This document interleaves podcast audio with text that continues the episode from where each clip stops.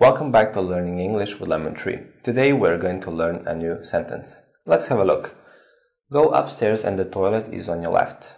Go upstairs and the toilet is on your left. So in the previous video we learned how to ask where restroom is or toilet is. So you will get this answer when you ask.